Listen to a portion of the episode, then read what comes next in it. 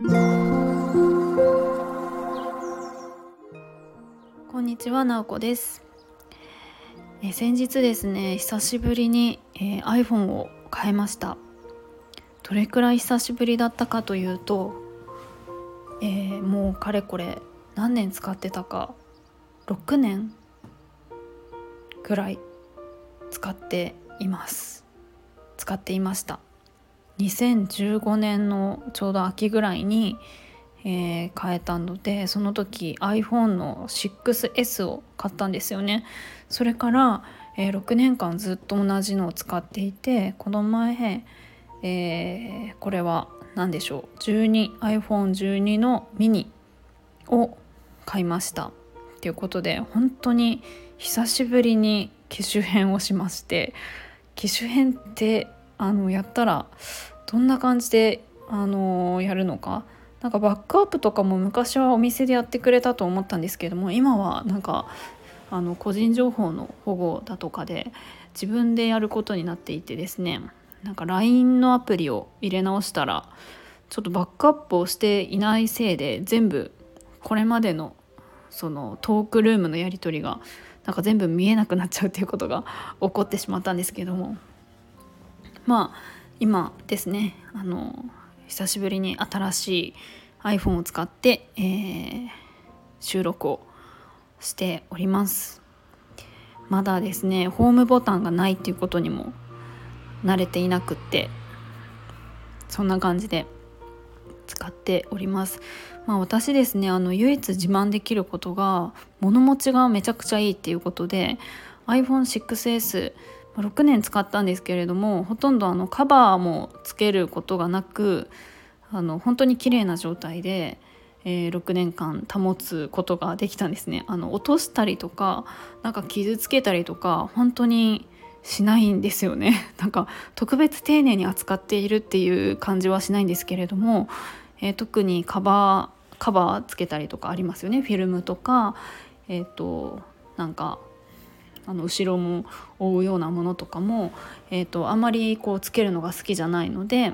えっと、つけないんですね。なんていうか私 iPhone ってすごく形が綺麗だしあの見た目もすごくこう美しいデザインだなと思うのでカバーをつけちゃうのがもったいないというかそのままが一番こうおしゃれだなっていうふうに思っているので、えー、そういうのもあってカバーをつけないんですけれどもだからこう割れる心配はないのとか聞かれたりするんですけれども、えー、絶対に落とさないので 割れないっていうまあ、落とすかもしれないですけどね。あのちょっとそういうの気遣いながら、えー、使っていて、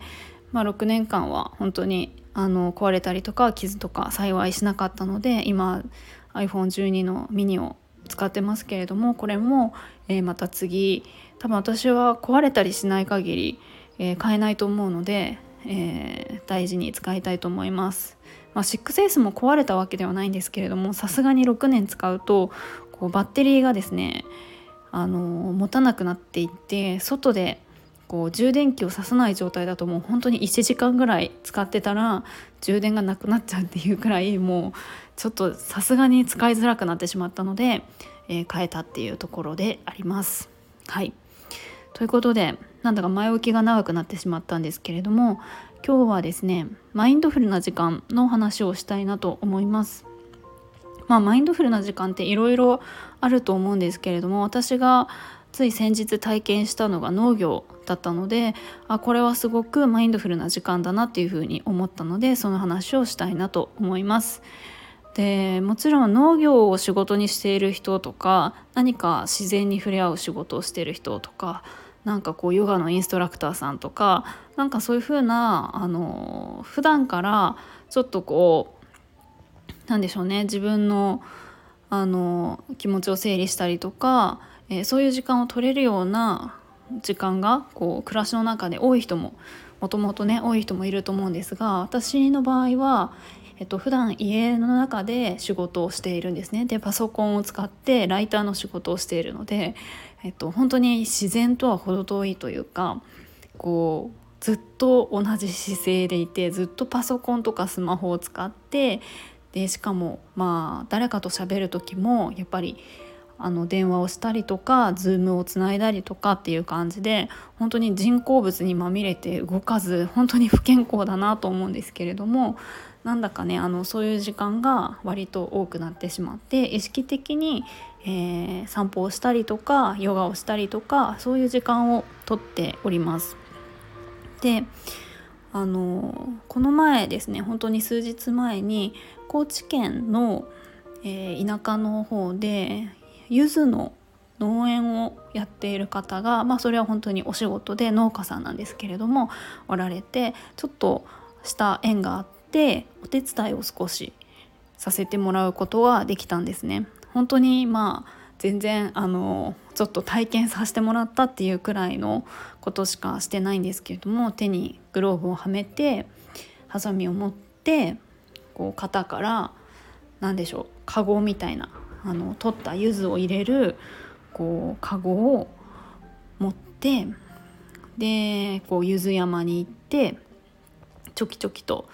えー、ひたすら柚子を切っていくみたいなことをしていました。まあ、私は本当に数時間だけやったくらいなんですけれどもなんだかこう普段は全く使わないような感覚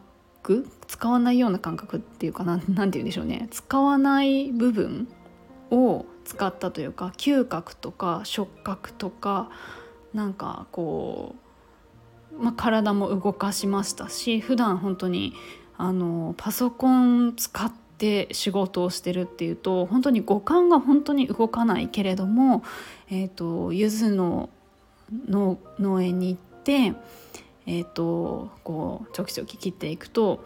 なんかいろんな自分の体の感覚を使うわけなんですよね。で柚子ってあの柚子狩りをしたことがある人ってどれくらいおられるんですかね私は初めてだったんですけれどもやっぱスーパーとかに柚子が売ってるのとかはあの見たことがありますがあの柚子をこう取りに行くっていうのは初めてであのすごく鋭いトゲがあるんですよね柚子って。でもうあのなんかバラとかもトゲあったりしますけれどもそれよりももっと長く長いトゲだとどれくらいかななんか5センチぐらいの鋭いトゲがあったりしてやっぱりあのハサミで切る切るんですけど、うんと、手袋していてもそこを突き抜けてくるので手にいっぱい針が刺さったりとか足もこう下に柚子の枝とかが落ちてると踏んづけると、まあ、突き刺さるわけなんですよねなのでまず痛みを感じるわけですあ痛いって思いながらあの狩るでハサミもずっとずっと何回もチョキチョキしてるとだんだん手が痛くなってきたりとかするわけなんですね。であの柚子を切るとなんかこう柚子の香りがいい匂いがするんですよね。で、えっと、目で見てこうどこに柚子があるのかなっていうのを探して、えー、取りやすいところから取っていったりとか、えー、すごく斜面があったりするのでバランスを取りながら、えー、道を作りながら転げ落ちないように進んでいって取っていくっていうのをひたすらずっと同じことを繰り返しているわけなんですよね。なんだか本当にそういうことから普段離れすぎていてあなんかその時間がすごくこうマインドフルな時間というか一緒にそのあの農家に行ったよくねあの一緒に行った方はそういうあの農業したりっていうのを普段からされてる方なんですけれども、えーと、そういう農業の仕事って一種のこう瞑想に近いような状態なんだっていうのを教えてくれて確かにこう頭で何か考えるっていうよりかは何かを感じ取りながら動いていくっていうのが本当に普段はあの全然ない、えー、感覚を使っているなっていう感じがしました。でまあ、その日は私午後からあの夕方にかけてやったんですけれども、まあ、とにかく夕日がすごく綺麗で特に山の方で周りがすごく見渡せるようなところではあったんですけれどもだんだん日が沈んでいってこう空が何でしょうねピンク色というか赤色だったりとかあの変化していって暗くなるっていう状態をこう外にいながらゆっくり感じることができてあ普段毎日こう日は沈んでるはずだけど全然、うん、ここまでこう太陽の動きをゆっくり観察することってなかったなと思ってそういう時間も本当にあの何でしょうね価値のある時間だったなっていうふうに思っています。でまあその日はそのまま近くに、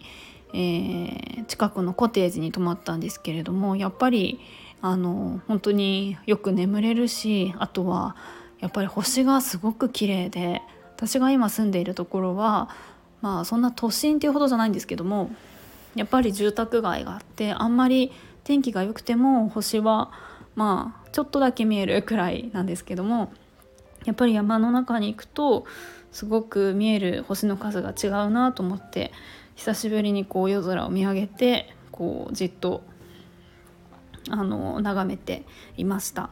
ていう感じでまああのなかなかこう日常的にあのどっぷりそういう時間に浸かるっていうのは難しいかもしれないんですけどやっぱり、まあ、散歩をするくらいだったらもちろんできるしたまにこう少し場所が離れてたとしてもあの1日とか2日とかだけでもそういう時間を取るっていうのは本当にあの大事なことだなっていうふうに思います。でやっぱり人間ってこう自然の一部だっていうのを言ったりしますけれどもやっぱりあの自然に触れるとなんだかすごく癒されるし何をするわけじゃなくてもそこにいるだけでなんだかあのすごく気持ちがすっきりするというかいい状態に戻ることができるなっていうふうに思いましたなのでいや本当にまたあのそういう体験はしたいなっていうふうに思っております。えー今日は長々と喋りました皆さんは普段こうどんな感じでこう自然と触れ合う時間とかマインドフルな時間っていうのを、えー、とっているでしょうか？もし何かこう離れている生活の中で離れているとかだったらちょっと意識的にこう撮ってみるのもいいかもしれないです。はいでは今日も最後まで聞いていただきありがとうございます。もいもい。